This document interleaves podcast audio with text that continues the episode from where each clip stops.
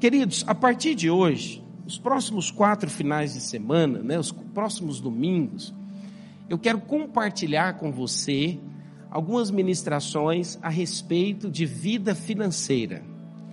Eu quero compartilhar com você a respeito, à luz da palavra de Deus, quais são os princípios que a palavra de Deus fala a respeito de vida financeira. Eu creio que uma das bênçãos do Senhor sobre nós é usufruirmos e aprendermos a respeito de uma vida financeira segundo a palavra de Deus. Você vai ver muitos ensinos. E aqui, né, antes de mais nada, a minha intenção não é me comparar com várias pessoas que você conhece aí no próprio Instagram, que fala a respeito de vida financeira. Mas eu quero te mostrar princípios na palavra de Deus. E é interessante você observar que o Senhor, ele gastou tempo falando disso. Existem mais versículos, existem mais ensinos a respeito de vida financeira, né? E aqui o Senhor fala a respeito do dinheiro, do que simplesmente se fala a respeito de fé. Sabia disso? Existem mais de duas mil referências falando a respeito de vida financeira. E de fé você vai encontrar mais ou menos 500 versículos. Por que, que o Senhor fala tanto a respeito de dinheiro? E é interessante que falar de dinheiro é algo que às vezes gera em cada um de nós um certo incômodo. Por quê? Porque nós vivemos dias muito maus. Nós vivemos tempos difíceis, onde existem pessoas, né, existem pastores, líderes, que usam às vezes do palco, né? Isso aqui não é um altar, é um palco.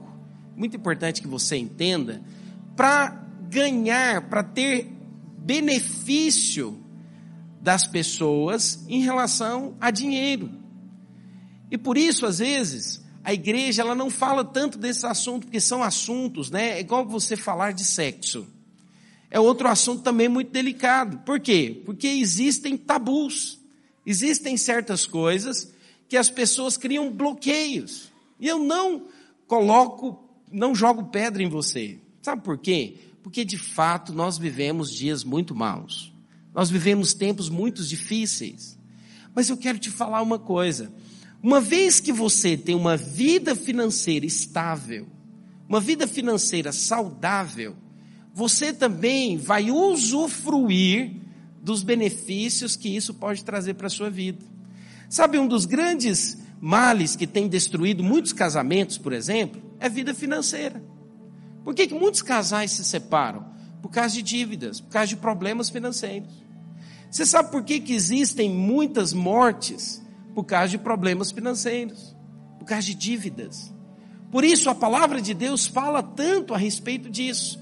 Tem dois assuntos que o Senhor, ele gasta tempo falando. Ele fala a respeito de vida financeira e a respeito da nossa fala. Duas coisas, o dinheiro e a nossa fala. Por isso é muito importante você entender e conhecer aquilo que a palavra de Deus diz. Portanto, o desejo do meu coração é te mostrar nesses dias, e o que eu desejo é te dar testemunhos a respeito daquilo que o Senhor já fez, e também eu quero desafiar você nesses dias a orar por isso, a colocar isso diante do Senhor: Senhor, eu quero ter uma vida financeira saudável. Porque deixa eu dizer algo muito importante o ter dinheiro não significa que você tem uma vida financeira saudável. Pode ser que o dinheiro ele possa ser um grande problema para você. Eu mesmo conheço pessoas que o dinheiro é problema para ele. Não é bênção na vida dele. Agora, existem pessoas também que dizem o seguinte: ah, não, se você não tiver o dinheiro, significa que você não tem a bênção de Deus. Sabe, irmãos, isso também é um outro engano. Não significa que ter dinheiro, a falta do dinheiro, está relacionado à bênção de Deus sobre a sua vida. Sabe por que, que você é abençoado? Você é abençoado porque você é filho amado de Deus. Isso é o mais importante que você precisa entender. Quando você deixa de ser criatura formada por Deus e reconhece Jesus como Senhor e Salvador da sua vida e se torna filho de Deus, isso aqui é muito importante. Nem todos são filhos de Deus, todos são criaturas formadas por Deus. Quando é que eu me torno filho? É quando eu reconheço Jesus como Senhor e Salvador da minha vida. Quando eu me prostro, eu renuncio o meu orgulho, a justiça própria e digo: Senhor, eu preciso de Ti, sem Ti não sou nada. Então você reconhece que precisa de um Salvador, você se torna filho. Uma vez que você se torna filho, deixa eu dizer uma coisa, você já é alvo do amor de Deus e da bênção dele. Você já é alvo, por quê? Porque Deus ama os seus filhos. Deus não ama você simplesmente pelo aquilo que você faz ou deixa de fazer. Deus ama você porque você é filho. Isso é tão importante. Agora, Ele deseja que os seus filhos possam usufruir de uma vida financeira estável, saudável. Por quê? Porque aquilo que você faz, ou o testemunho que você tem, ele vai falar no coração dos outros. Sabia disso? O seu testemunho de vida não é simplesmente aquilo que você fala, mas é aquilo que você vive. Quando você vive e quando você experimenta do favor de Deus, Sabe o que é o favor? Portas abertas. Sabe o que é o favor? É Deus fazendo por você. Sabe o que é o favor? É Ele te colocando. E eu creio nisso. Pela nossa habilidade, pelo nosso conhecimento, pelo nosso estudo, nós podemos chegar até certos lugares. Tem pessoas que ganham muito bem, salários muito altos, porque estudaram, né? se, se aperfeiçoaram, fizeram faculdade, pós-graduação, MBA, tudo isso é muito válido. Eu quero dizer para você, o conhecimento ele é sempre válido. O conhecimento ele é sempre importante. Mas não é ele que vai trazer para você realização completa, principalmente na vida financeira. Quem pode te colocar e te dar realização é o Senhor Jesus. Entender essa verdade é muito importante. E aqui eu quero deixar uma coisa muito clara para você. Os princípios que eu quero compartilhar com você não é induzindo você a dar uma oferta, a dar um dízimo. Eu quero mostrar para você que na questão financeira existe o lado do dízimo e das ofertas, mas não é só isso. Muitas pessoas pensam o seguinte: não, se eu entregar o dízimo, se eu der uma oferta, então eu terei do Senhor a bênção dele na vida financeira. É verdade. Mas o dízimo por si só, ele não pode te levar te conduzir a ter estabilidade. Existem outras áreas também.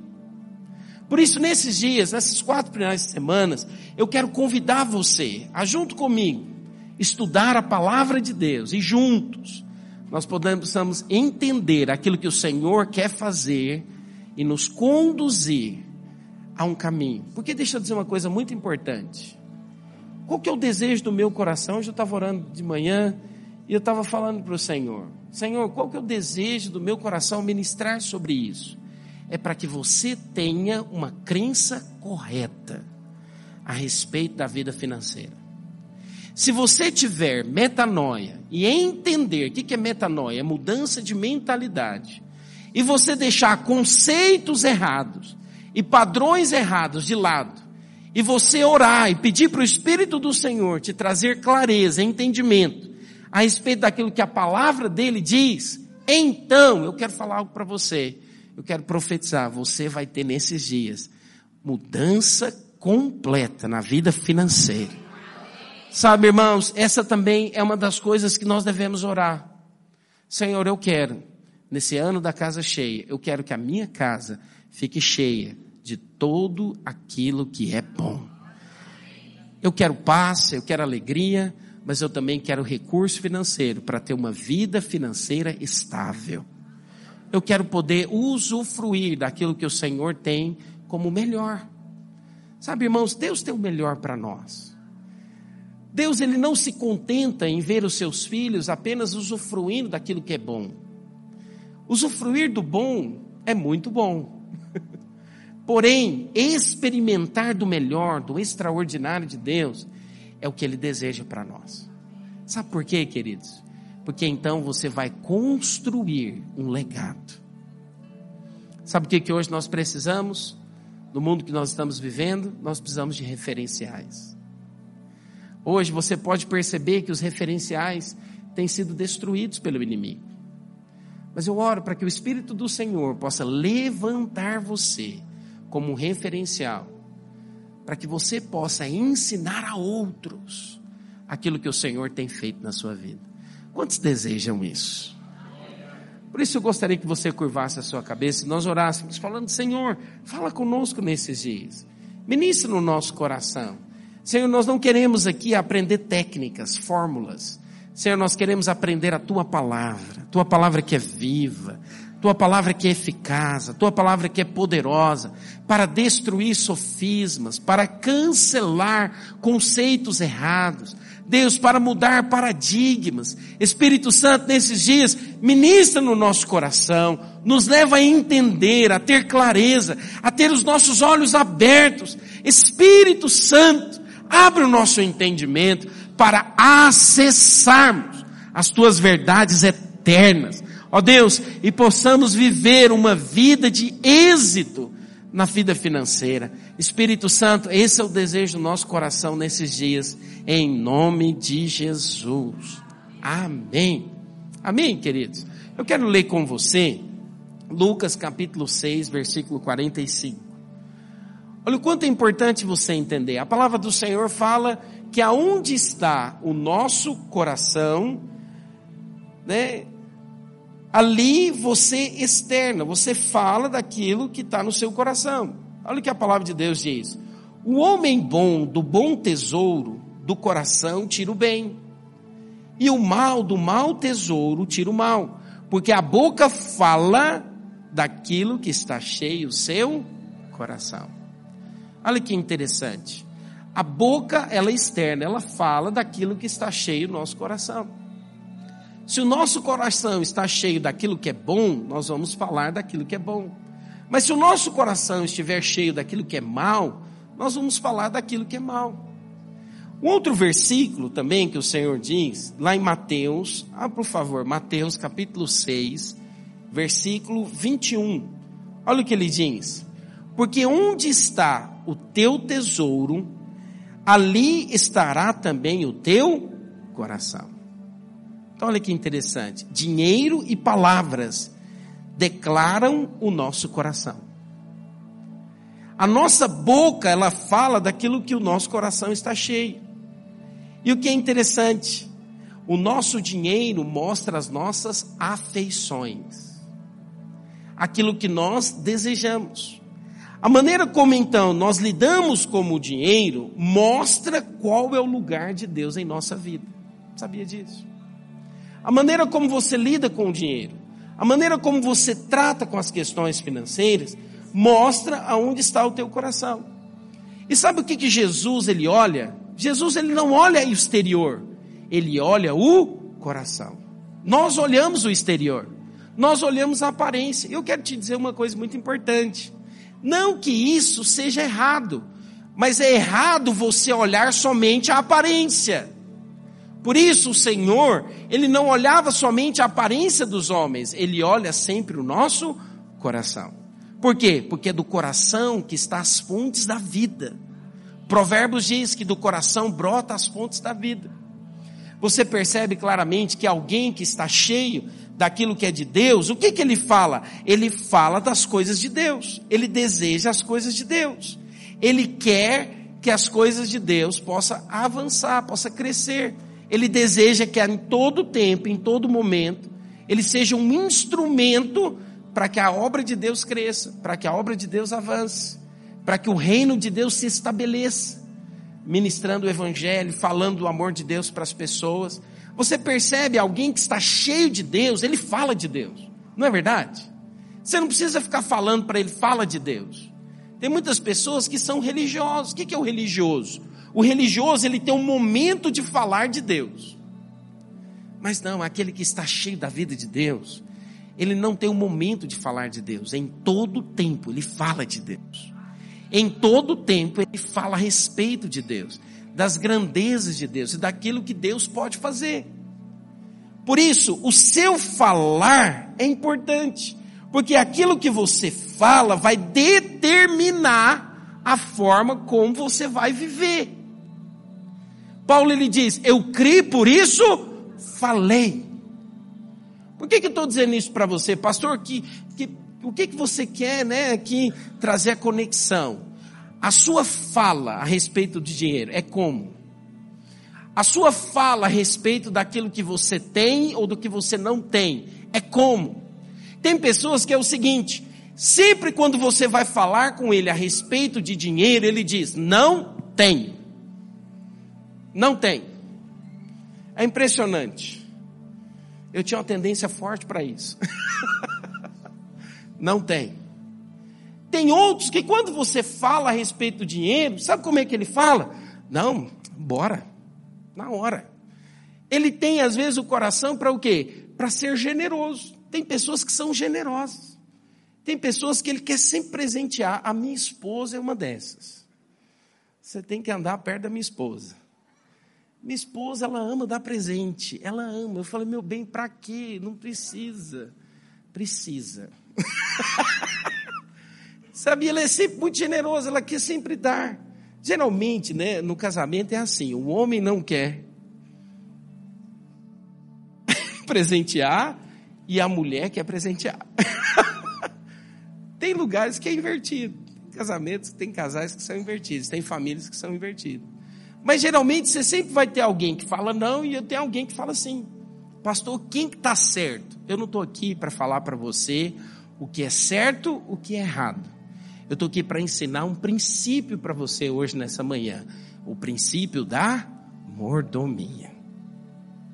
Então, a respeito da vida financeira, você precisa entender que você é chamado por Deus para ser um mordomo. Nós vemos hoje em dia dois tipos de teologia que em muitos lugares vai ser ministrado e pregado. Uns vão falar a respeito da teologia da prosperidade. Quem já ouviu falar aqui da teologia da prosperidade? O que, que a teologia da prosperidade ela diz para as pessoas? Ela diz o seguinte: olha, você é abençoado quando você tem muito dinheiro. Então a bênção de Deus, ela está condicionada em você ter dinheiro. Então eles dizem o seguinte: olha, se você semear, você vai colher a 30, a 60 e a 100 por um. Então, se você se converteu, se você veio para o Senhor, você precisa orar por isso. Você precisa em todo tempo dar a sua oferta, fazer uma barganha com Deus, entregar algo para o Senhor, porque se você entregar, Ele então vai te abençoar. E é interessante, o texto que eles gostam de usar é o texto que fala a respeito da semeadura e da colheita. Então a teologia da prosperidade, ela diz o seguinte: olha, você precisa ser rico, você precisa ter dinheiro, porque é nisso que está a bênção de Deus. Mas em contrapartida também, a teologia da prosperidade, existe uma teologia hoje da pobreza. Você fala assim, pastor, mas quem que gosta de ser pobre? Tem gente que gosta de ser pobre. Queridos, não está relacionado o gostar de ser, mas é um estado, é uma maneira de viver. Quem então aquele que fala a respeito da teologia da pobreza. Ele diz o seguinte: olha, tudo que está relacionado a bens materiais, você tem que tomar cuidado. Tudo que está relacionado àquilo que você fala de carros, casas, viagens, você tem que tomar cuidado, porque isso pode roubar o seu coração. Então, da teologia da pobreza, ele diz o seguinte: olha, você precisa ter uma vida simples e saber que o Senhor vai suprir em tudo as suas necessidades. Então ele diz o seguinte: olha, a maneira correta de viver é uma vida simples. Qual que é o texto que eles usam? Do jovem rico. O que, que o Senhor certa vez falou para o jovem rico? O jovem rico chegou até Jesus e perguntou para Jesus: Jesus, o que devo fazer para herdar a vida, é, herdar o reino dos céus? Jesus falou então para ele o seguinte: Olha, pega tudo que você tem, depois de falar dos mandamentos. Depois você pode ler, está lá em Lucas capítulo 18. Mas, ah, por favor, Lucas 18, 25. Eu quero ler esse versículo. Ele diz o seguinte: Jesus fala então para o jovem rico: Olha, jovem rico, você já cumpre os mandamentos, então vai, vende tudo que você tem, dá aos pobres e me segue. Então, aqueles que falam a respeito da teologia da pobreza, eles dizem o seguinte: você precisa ter uma vida simples. Esse negócio de ter carro bom, esse negócio de ter casa boa, esse negócio de viver com uma vida regalada, isso vai gerar em você problemas. Né? Tem muitas pessoas que entendem errado a respeito de o bem-estar. É, tem pessoas que fazem do dinheiro e se tornam arrogantes. Quem que são esses?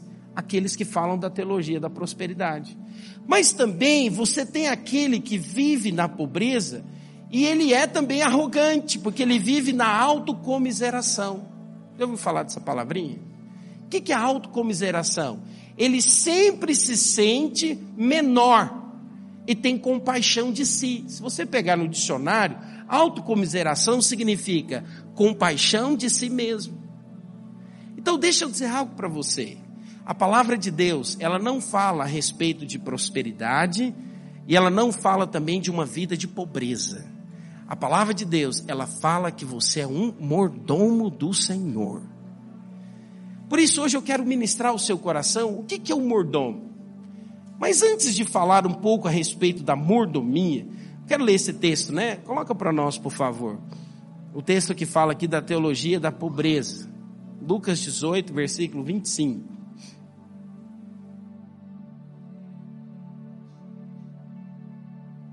Olha o que diz.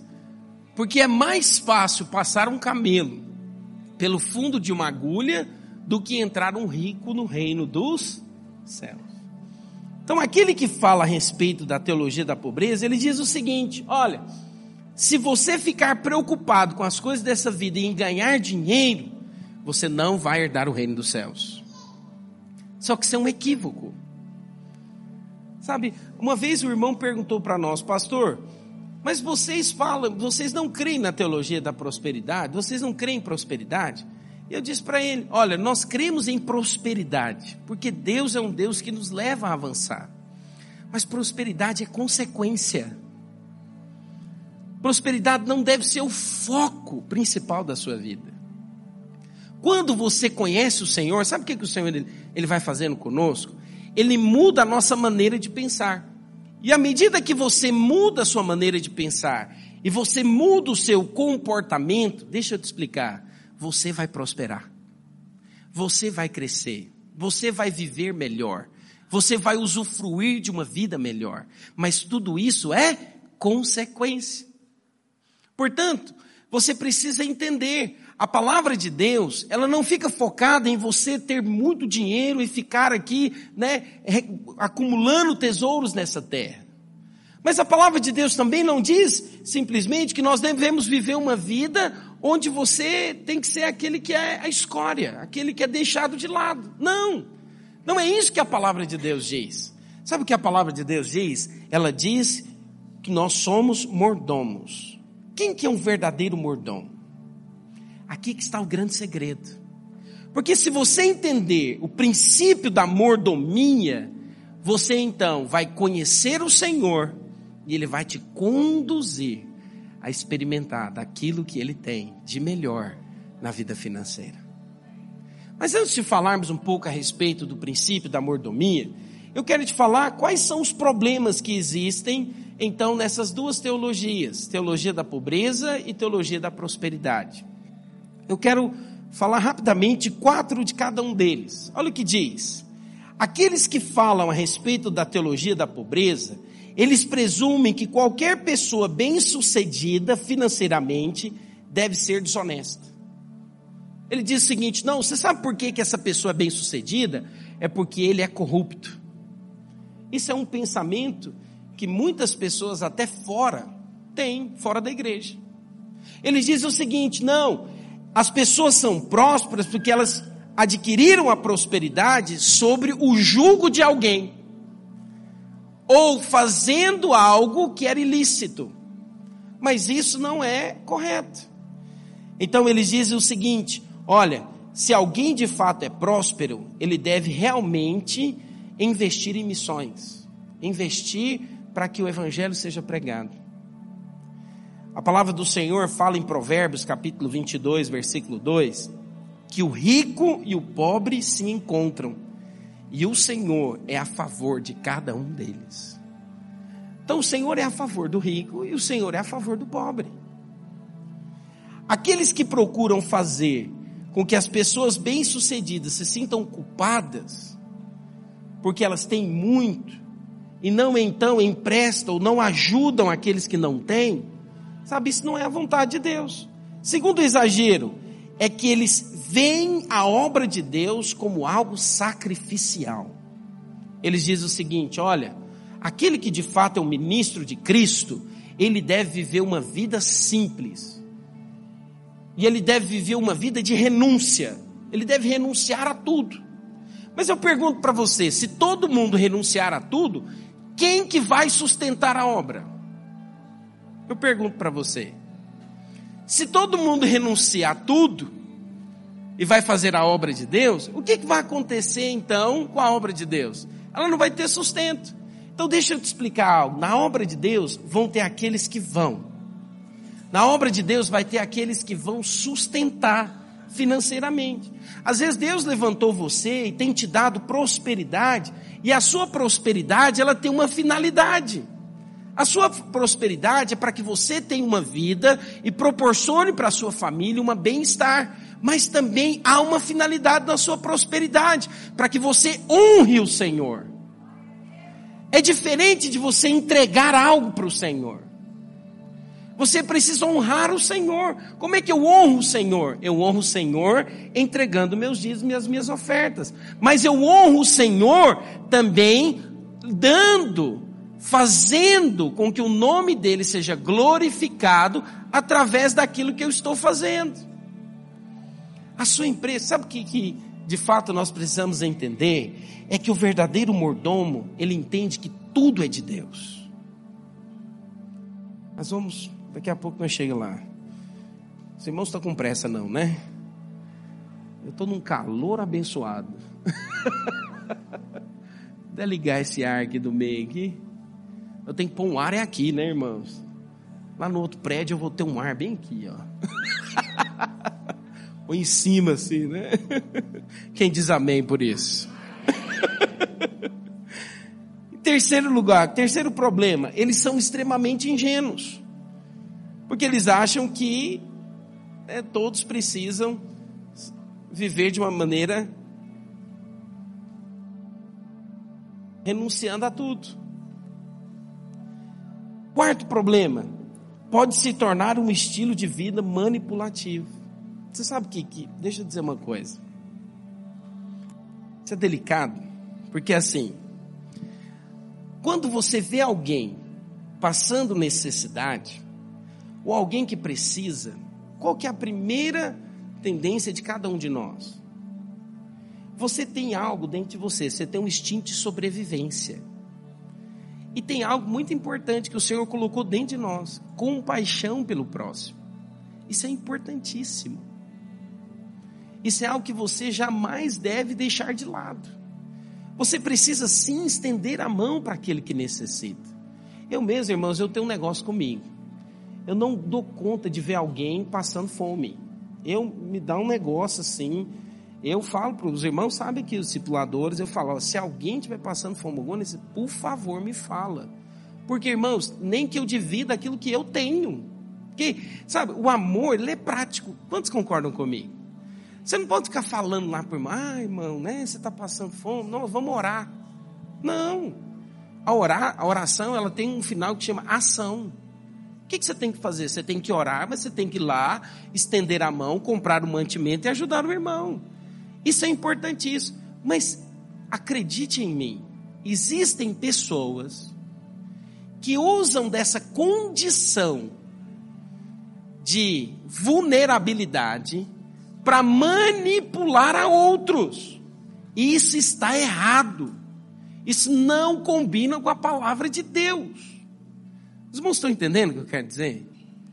Porque eles fazem, nossa, eu estou necessitado, na minha casa está faltando isso. Geralmente, às vezes, são missionários. É a mesma coisa que o seguinte, eu já falei isso aqui. Se eu, pastor Isaías, chego aqui, né, de a pé, né, e conta aqui para os irmãos, irmãos, olha, tem sido difícil, tá, lá em casa, essa semana nós tivemos arroz e feijão para comer.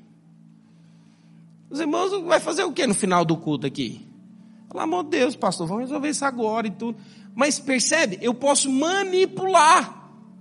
Agora, se eu chego de Ferrari aqui, vou colocar uma Ferrari.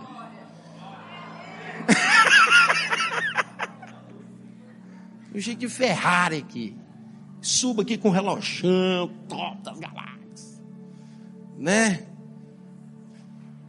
O que, o irmão vai falar? E vira e irmãos, eu vivo pela fé. Vivo pela fé sou eu, pastor. Você vai achar o quê? Isso lá é missionário. Ser enganador da boa fé. Enganador dos velhinhos, das pessoas. Sabe, irmãos? Tá vendo como que o conceito, você precisa tomar cuidado com isso. Porque aquele que não tem, se ele faz disso manipulação, ele está errado. É arrogância. Mas se aquele também que se gaba e arrogante, bate no peito, eu consigo, eu faço, eu sou abençoado mesmo, vocês não têm dinheiro, tá vendo? Não tem dinheiro é porque é miserável, é pobre, não sabe investir dinheiro. Sabe, isso também é arrogância. E não vai ter a bênção de Deus na vida dele. Sabe, irmãos, o que você mais precisa entender é ter a bênção de Deus. É ter o favor de Deus sobre a sua vida. É isso que você precisa. Porque quando você tem o favor de Deus, irmãos, nada pode roubar isso de você. Mas percebe? Às vezes aquele que vive na teologia da pobreza, ele também faz dos seus amigos pessoas que têm que ajudar ele de alguma forma. Quais são os problemas da teologia da, teologia da prosperidade? Eles veem a prosperidade como um sinal da aprovação de Deus. Então aquele que não é próspero, o que que ele diz? Esse não tem a bênção de Deus não significa que ter dinheiro e não ter dinheiro, você não é abençoado. Eu acabei de falar aqui no começo. Você é abençoado porque você é filho. Lembre disso. Tem muita gente, às vezes tem dinheiro, mas ele não tem a família. Ele gastou tempo para conquistar dinheiro, foi atrás do dinheiro, focou em ter dinheiro, mas perdeu os filhos. Por isso você tem que tomar muito cuidado. A palavra do Senhor fala que a verdadeira prosperidade, está lá em Provérbios capítulo 3, ele diz que tem duas mãos. Uma das mãos é você ter o recurso financeiro, mas a outra mão é você ter também os seus perto de você. Essa é a verdadeira felicidade. É você ter o colchão que vale lá 10, 15 mil e ter sono para dormir nele. É você ter uma casa linda e maravilhosa, com uma mesa muito farta, mas ter os seus perto de você, comendo na mesa contigo. Essa é a verdadeira prosperidade. E isso o dinheiro não pode dar, o dinheiro não pode te dar alegria, o dinheiro não pode te dar paz, o dinheiro não pode te dar satisfação. Sabia disso? O dinheiro pode comprar coisas, mas ele não pode comprar pessoas. Não pode. Ah, pastor, há controvérsias, tem pessoas que são vendidas, mas é tudo manipulação, é fingimento, é falsidade, é para cumprir tabela. Mas a verdadeira alegria, ela só pode ter quando você tem a bênção de Deus sobre a sua vida. Sabe, queridos, eu não quero somente o dinheiro. Eu quero ter também a qualidade que o Senhor pode dar. Segundo problema da teologia da prosperidade é que ela traz culpa. Porque ela diz o seguinte: não, se eu não sou próspero, se eu não sou bem-sucedido, então há algo em mim que eu não sei como fazer. E outra coisa que eles falam sempre, ah, você não é próximo porque você é infiel no dízimo. Porque você não dá o dízimo. Então o gafanhoto, migrador, cortador, salteador, vai dominar a sua vida, vai entrar na sua casa e vai roubar você. Esse é aquilo que eles falam. Sabe? Aí você vem para o culto, você já vem assim. Né? Se você não tem um dinheiro para ofertar ou para dar, você já fica acusado. Por quê? Geralmente se tira cinco ofertas, sete ofertas. E ficam lá, não, mas você tem que dar, você tem que dar. Não, não é isso. Não é isso que a palavra de Deus está dizendo. Em terceiro, as motivações são erradas. Por que, que a motivação é errada? Porque ele quer fazer um negócio com Deus. Deixa eu te falar uma coisa: com Deus você não faz negócio. Entende? E por último, qual que é o problema disso? É que ele nega a soberania de Deus. O pensamento é que depois de algum tipo de transação comercial com Deus, ele será obrigado a abençoá-lo. Não, é o seguinte, independente do que eu faço, se o dinheiro que eu estou ganhando é de maneira ilícita, mas eu coloco ele aqui no gasofilaço, Deus vai santificar, vai me abençoar, e eu vou continuar vivendo a minha vida e fazendo do jeito que eu quero. Percebe? É como se Deus fosse obrigado a te abençoar. Agora, o que, que de fato nós podemos entender? É que também na teologia da pobreza há algo de bom nisso. Que ele diz o seguinte: ele diz que você deve estender a mão ao necessitado. Isso é bom. Há algo também muito bom naquilo que fala a respeito da teologia da prosperidade, que ele diz que Deus nos abençoa, nos levando a viver uma vida próspera. Isso é bom. Porém, esses equívocos esses problemas que essas duas teologias têm, têm levado muitas pessoas a viverem aquém da bênção de Deus na vida financeira. Pastor, então qual que é a vontade de Deus? A vontade de Deus é que você seja um mordomo fiel. Seja encontrado fiel. O que, que é a mordomia? A mordomia, em primeiro lugar, é o entendimento de que tudo que eu tenho não é meu. Tudo que eu tenho pertence ao Senhor. Então, deixa eu explicar uma coisa para você. Nada é seu. Nada é meu. Tudo é de Deus. Uma vez que você entrega a sua vida ao Senhor, você está dizendo: Senhor, eu quero que o Senhor tenha o controle da minha vida. Então, muitas pessoas, elas vêm e entregam aqui o dízimo. O que é o dízimo? É 10%. 10%. Mas os 90% que fica com ele, ele não consulta o Senhor. E aí está o grande problema. Quando você entende que tudo é de Deus, então significa que a minha esposa é de Deus, significa que os meus filhos são de Deus, significa que todo o recurso financeiro que eu tenho, todas as propriedades que eu tenho são do Senhor, não são meus. Ele me confiou estas coisas e um dia eu irei prestar contas diante dele com tudo aquilo que eu fiz. Quantos, quantos conhecem aqui, né? eu gosto sempre de usar esse exemplo, eu usei esse exemplo no curso de finanças. Quem conhece aqui o Alfred, né? O mordomo do Batman. Não sei se você percebe, mas tem uma coisa interessante no filme tudo que o Batman vai fazer, ele pergunta para o Alfred, é ou não é?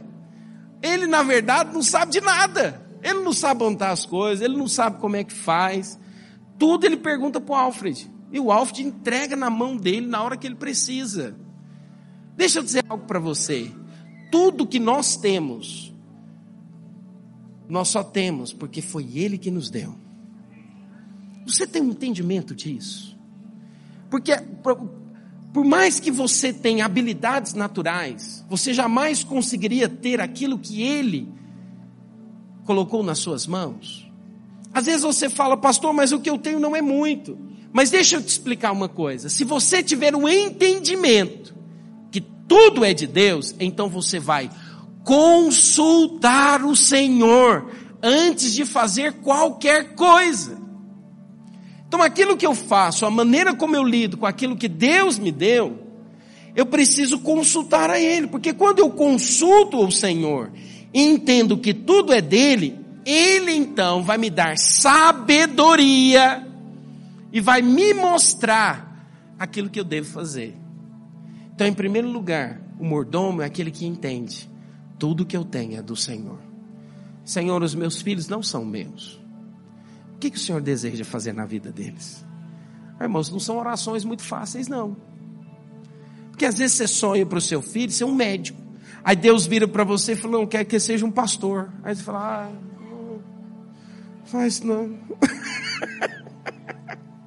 Às vezes você sonha para ele ser um empresário de sucesso, com muito dinheiro. Daí Deus fala: não, ele vai ser um missionário. e aí? Mas você concorda que tudo é de Deus? Se tudo é de Deus, Deus vai fazer o melhor na vida do seu filho. Deus vai levá-lo a ser surpreendido em tudo, porque quando o seu filho ele fizer aquilo que é de Deus, pode ter certeza, ele vai ser abençoado financeiramente. Ele vai ter a bênção de Deus. Deixa eu dizer uma coisa: o dinheiro, ele em si, ele não tem poder. Agora, a maneira que você atribui, o valor que você dá ao dinheiro, vai ter muito poder. Se o Senhor é em primeiro lugar, você diz o seguinte: Senhor, o que, que o Senhor quer que eu faça? O que, que o Senhor quer que eu oferte? O que, que o Senhor quer que eu entregue? Para o cumprimento do teu propósito na minha vida e na vida daqueles que estão perto de mim. Queridos, deixa eu te falar uma coisa. Isso vai abrir as janelas do céu sobre a sua vida. Porque uma coisa é você conhecer o Senhor, outra coisa é você ser conhecido no mundo espiritual. Certa vez Deus falou a respeito de Davi. Davi é um homem segundo o meu coração. Sabe o que significa ser alguém segundo o coração de Deus? É que ele tem relacionamento com Deus é que Deus conhece ele. Então uma coisa é você conhecer o Senhor, outra coisa é no céu ele dizer: Eu conheço o Fábio. É um homem segundo o meu coração. Para esse, sabe o que acontece? Deus não tem limite. Deus pode fazer você ser muito próspero. Deus pode fazer você ter muitas coisas, por quê? Porque o seu coração não está preso naquilo que é material. Você está entendendo o segredo? Se você é preso naquilo que é material, e se os seus olhos ainda ficam preocupados, o que, que você tem que pagar na semana, e os boletos que você tem compromisso, se o seu foco, se o seu coração está naquilo que você precisa pagar, e não está focado no Senhor, então você limita a bênção de Deus na sua vida. Por quê? Porque o seu foco está no dinheiro que você tem. Deixa eu te falar uma coisa muito importante. O Deus que você serve é maior do que o dinheiro que você tem. E eu posso te contar uma coisa ainda muito maior. O que você precisar, Ele pode fazer. Ele pode fazer. O que você precisar, Ele pode realizar. Agora, eu confesso para você uma coisa: precisa ter fé para isso. Não é simples, entende? Não é uma coisa assim, ah, faz isso que aquilo vai te dar. Porque a teologia da prosperidade fala isso. Não, você precisa ter relacionamento com Deus. Você precisa entender, você precisa ouvir a Deus, você precisa ter a direção de Deus. Mas uma vez que você tem a direção de Deus, eu quero te falar, o Deus que você serve tem recursos ilimitados. Pergunta para a pessoa que está do seu lado, tudo que você tem é de Deus. Ah, Jesus. As suas atitudes demonstram isso. As suas atitudes demonstram isso. Aonde você valorize. Sabe, eu vou te dizer uma coisa. Existe um princípio. Vou tentar dar um spoiler aqui já. Eu quero falar na semana que vem. O princípio do primeiro. Aquilo que você valoriza e paga primeiro é o que é senhor sobre a sua vida. Então o que, que você paga primeiro? O aluguel? Então ele é senhor da sua vida. A imobiliária é senhor da sua vida. O que, que você paga primeiro? Você paga primeiro a CPFL. Então a CPFL é aquilo que governa a sua vida.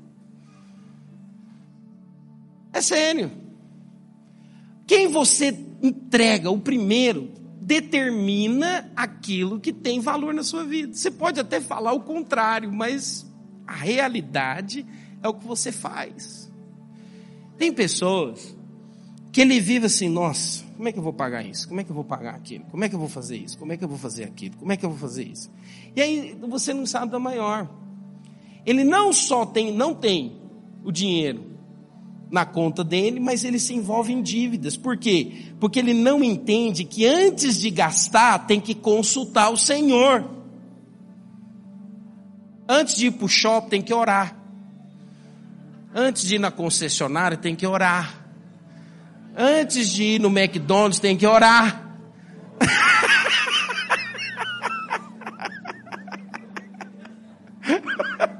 Duas semanas de jejum para ir no shopping. tem que orar. Porque se você ora, o Senhor vai falar, pode gastar, não pode gastar. Entende? O pastor é assim, é, funciona, funciona. Sabe por quê, queridos? Deixa eu te falar uma coisa. O mordomo, ele entende que toda decisão financeira é também uma decisão espiritual. Deixa eu te falar uma coisa muito importante. Aquilo que você faz tem implicações no mundo espiritual. Você sabia disso? A maneira como você lida com o seu dinheiro tem implicações. Por isso, o mordomo ele entende que eu devo ser submisso ao Senhor. Eu devo valorizá-lo em primeiro lugar, porque ele é o Senhor da minha vida. Sabe, queridos, quando você vem aqui entregar o seu dízimo todo mês, sabe o que você está dizendo? E ele é o primeiro na sua vida. Hoje, né, nós temos uma facilidade, nós temos o Pix. Você pode ter o número do Pix. Você recebeu, você pode honrar primeiro o Senhor. É complicado pagar, falar pagar, pagar o dízimo. Não. Devolver o dízimo. Entregar o dízimo. Quando você faz isso, sabe o que você está dizendo no seu coração? Em primeiro lugar na minha vida é o Senhor. Você não vai ouvir isso lá fora. Lá fora você vai ouvir o seguinte: é, vai dar dízimo para pastor. Vai entregar para ele roubar você. Vai lá engordar pastor. Já viu, todo pastor é gordinho. Eu vou ser fitness em nome de Jesus. Eu vou ficar em Guaana Ferreira. Fitness. Vocês vão ver em nome de Jesus. Quem viver verá.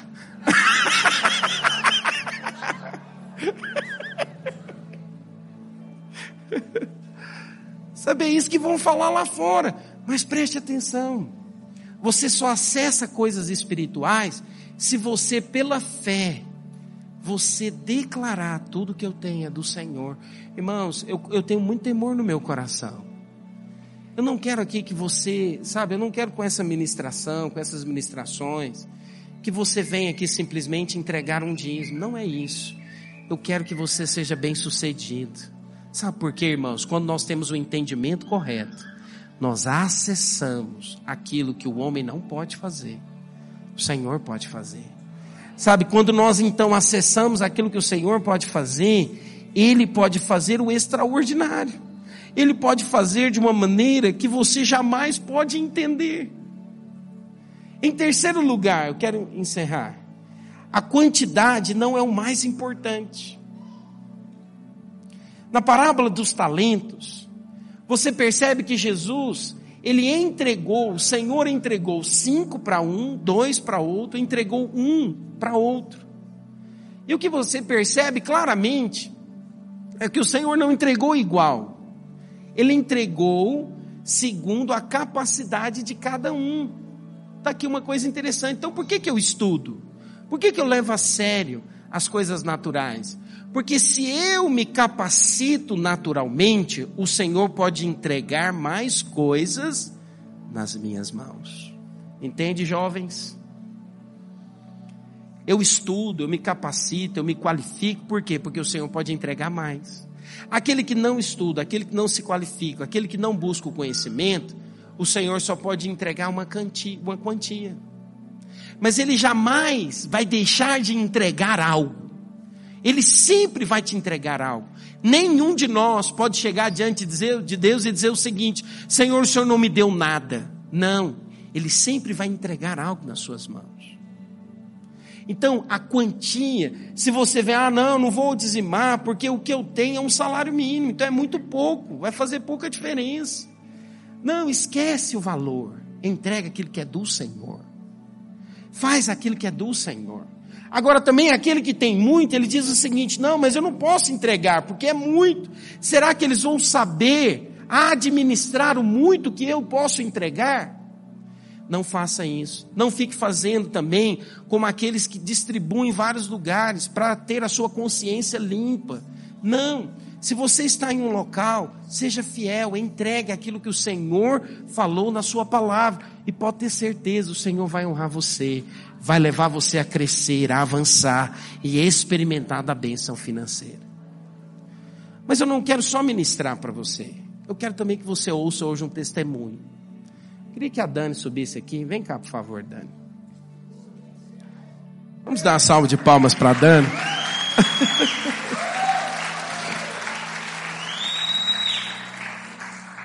Queridos, a Dani, né, eu estava aqui conversando com ela na terça-feira. Eu fui tão impactado com aquilo que Deus fez na vida dela, em tão pouco tempo, né, Dani?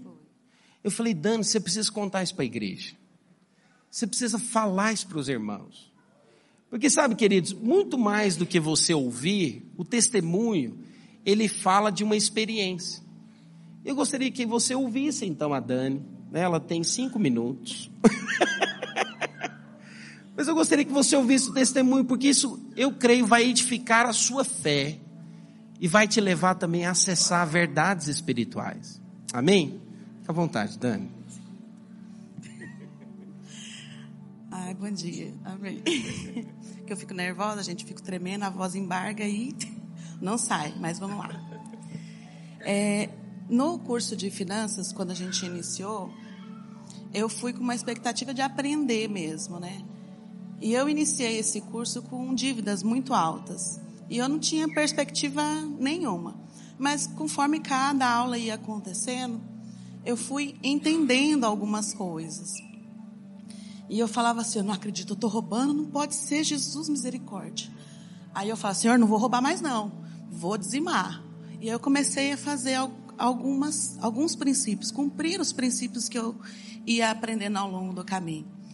E aí, um determinado momento, eu falei assim: eu preciso me livrar dessas dívidas, porque a gente vai aprendendo, porque o conhecimento faz a gente mudar. E eu falei assim: Senhor, eu preciso me livrar dessas dívidas, eu não sei como que eu faço. Eu tinha uma dívida muito alta com o carro, não conseguia, não me deixava dormir. Eu não tinha paz. Eu achava que eu tinha que trabalhar muito mais. Eu trabalhava mais, eu não conseguia tempo com as minhas meninas. Eu estava sempre cansada. Eu falei, Jesus, me ajuda. E eu fiz uma oração, falei, Senhor, faz o que tiver que ser feito, eu vou, eu vou fazer.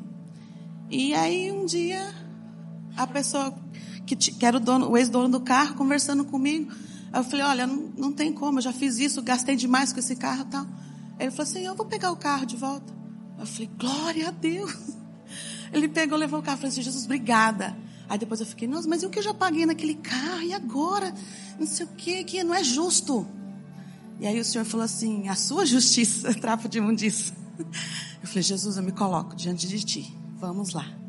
E eu continuei ouvindo as aulas e cada aula que eu aprendia mais, eu ia colocando meu coração diante do Senhor.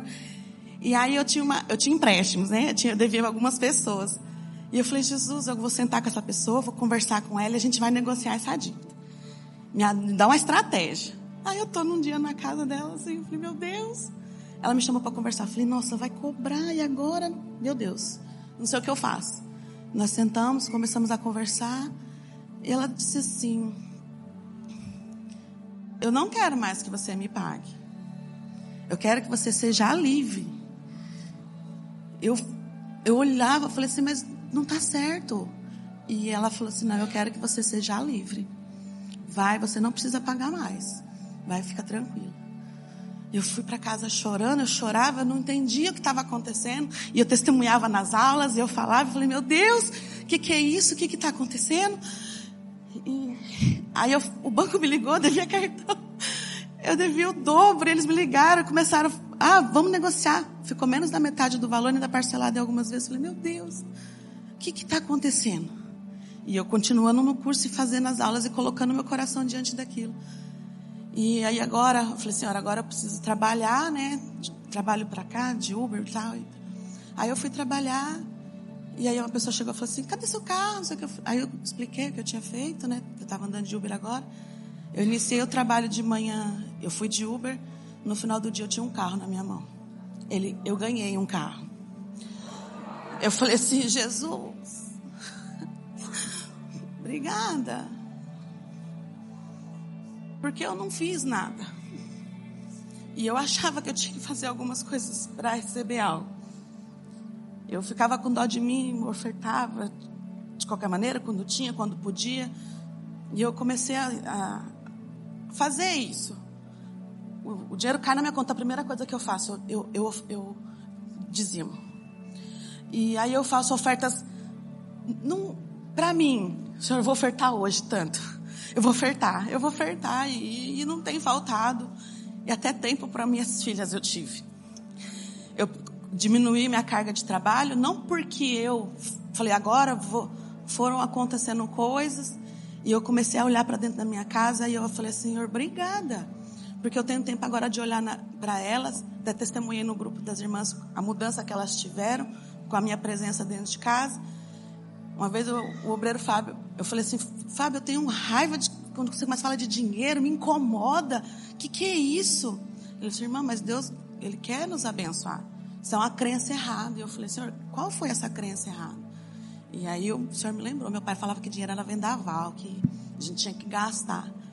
Não, nós temos que fazer tudo certo, como o Senhor quer. E hoje eu estou aqui para falar o que o Senhor fez na minha vida em tão pouco tempo. Foi durante o curso, três meses de curso. Eu tinha uma dívida de 14 mil reais. Hoje eu não tenho nenhuma. Amém? Amém? Aleluia. Você pode aplaudir o Senhor mais forte por isso? Sabe, queridos,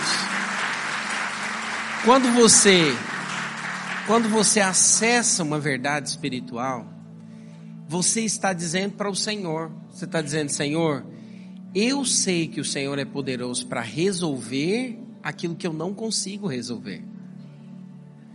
Quando você está dizimando, quando você está ofertando, você está dizendo o seguinte: Senhor, o Senhor é o dono de tudo. O Senhor é o mais importante da minha vida. E o Senhor sabe aquilo que eu estou passando. Então, eu creio que o Senhor vai fazer. Eu não sei como, eu não sei de que maneira. Mas o Senhor pode fazer. Irmãos, eu acompanhei a Dani. A Dani tinha um carro que deixava ela na rua o tempo todo.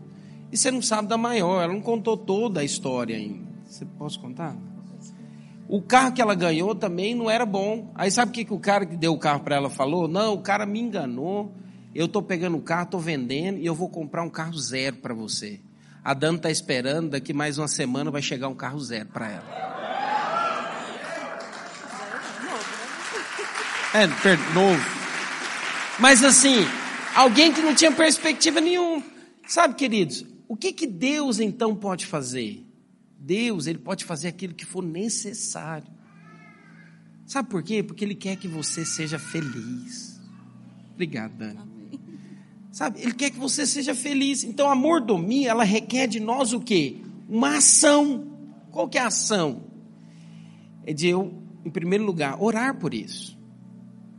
Antes mesmo de você, sabe, às vezes você tem vivido, sabe, martelando isso na sua cabeça. Eu não sou dizimista, Sabe, às vezes o inimigo traz acusação na sua mente. Às vezes você fala, não tenho para ofertar. Eu amo a igreja. Sabe, eu quero ver a igreja prosperar, crescer. Eu quero ver a igreja avançar. Mas eu não sei como fazer isso. A primeira coisa que você precisa fazer, a primeira ação, você precisa orar. Você precisa orar, fala, Senhor, muda a minha mentalidade. Eu não quero que você venha entregar por entregar. Eu quero que seja consequência de algo que o Senhor falou no seu coração. Porque se você fizer com o entendimento correto, você vai ver a benção dele sobre a sua vida. Agora, se você entregar simplesmente como uma barganha, não vai ter efeito. Eu não. Sabe, eu preciso ser sincero para você, não vai ter efeito. Não adianta. Mas se você tiver a sua mente renovada pela palavra de Deus e dizer: Eu entendi, eu sou um mordomo. Tudo que eu tenho é do Senhor. Toda decisão financeira que eu faço é uma decisão espiritual. Não importa a quantia, Mas eu preciso ter uma ação. Qual que é a ação? Sabe qual, que é a ação? É você oferecer ao Senhor, Deus, o que eu tenho são cinco pães e dois peixinhos. Mas eu te dou graças. E eu devolvo ao Senhor como gratidão por tudo aquilo que o Senhor tem feito. Quando você faz isso, Ele tem o poder de multiplicar aquilo que é pouco para que se torne muito. E a sua alegria seja completa. Quantos querem orar por isso hoje? Quero que você fique de pé onde você está. Quero convidar a equipe de louvor a subir aqui em cima. Eu quero orar hoje. Quero orar de dois em dois. Às vezes você está aí com o seu cônjuge, ou às vezes você está com um parceiro né, de oração. Homem com homem, mulher com mulher. Mas eu gostaria que você orasse, ou como casal, vocês vão orar juntos. Deixa eu dizer uma coisa: você vai orar como? Você vai orar, Senhor, abre os olhos do meu irmão. Você não precisa expor a sua vida ou falar aquilo que você está vivendo, nada disso. Você vai orar, Senhor, abre os nossos olhos hoje. Dá-nos revelação, dá-nos clareza que nós somos mordomos do Senhor. Quero que você ore agora. Fala, Senhor, abre os meus olhos. Feche os seus olhos agora e ore. Fala, Senhor, abre os meus olhos espirituais. Abre, abre. Abre os meus olhos, tira toda escama, tira toda dúvida, toda, toda incerteza. Oh Espírito Santo de Deus, toda acusação do diabo, toda mentira das trevas, vai embora, seja cancelada da vida dos seus filhos. Eles são amados do Senhor, alvos do seu amor, alvos da sua bênção. Jesus, eu creio que o Senhor tem para cada um deles uma vida financeira próspera, abençoada meu Deus, creio que o Senhor tem para cada um deles experimentar do melhor, do melhor, não do bom. Espírito Santo de Deus, abre os nossos olhos hoje, abre os nossos olhos hoje. Nós queremos te ver, nós queremos enxergar o Senhor como Senhor de todas as coisas. Espírito de Deus, ore agora, querido, abra sua boca agora e ore, ore.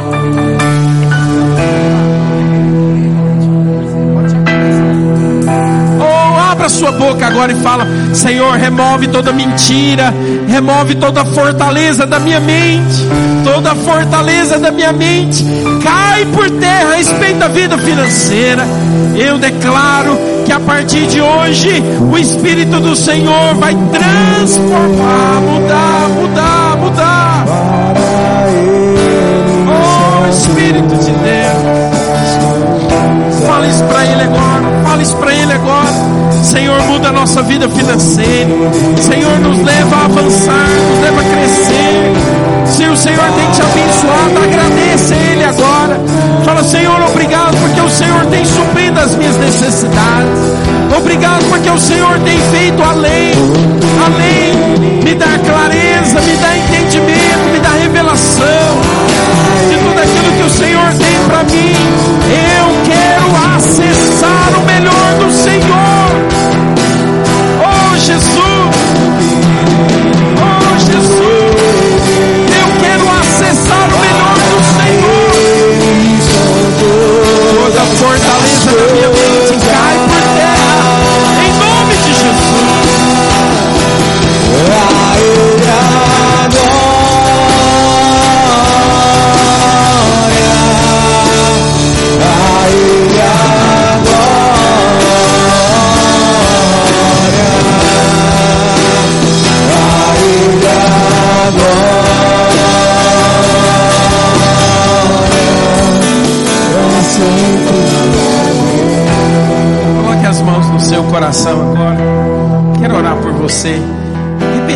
Comigo. Declare assim junto comigo. Fala, Senhor Jesus, nesta manhã eu te peço, abra os meus olhos espirituais, abre a minha mente para entender que eu sou um mordomo. Eu desejo ser um mordomo fiel. Espírito Santo, me ajuda a tomar decisões sábias na minha vida financeira. Me livra da dívida, me livra da escassez, Me livra de decisões erradas. Senhor Jesus, eu quero experimentar tudo aquilo que o Senhor tem para mim, em nome de Jesus. Aleluia. Você pode aplaudir ao Senhor. Você pode dizer glória a Deus. Aleluia. Acenda as luzes, por favor. Você não vai sair daqui sem dar um abraço em pelo menos três pessoas e dizer para ele: Você vai ser abençoado como mordomo de Deus. Amém? Fala para ele: Você é o mordomo de Deus. Você vai ser abençoado em tudo. Em nome de Jesus. Deus abençoe os irmãos. Até semana que vem. Se você conhece alguém que não veio no culto de manhã, fala para ele, não perca o culto à noite. Às 19 horas nós vamos ter o nosso segundo culto. Amém? Deus abençoe os irmãos.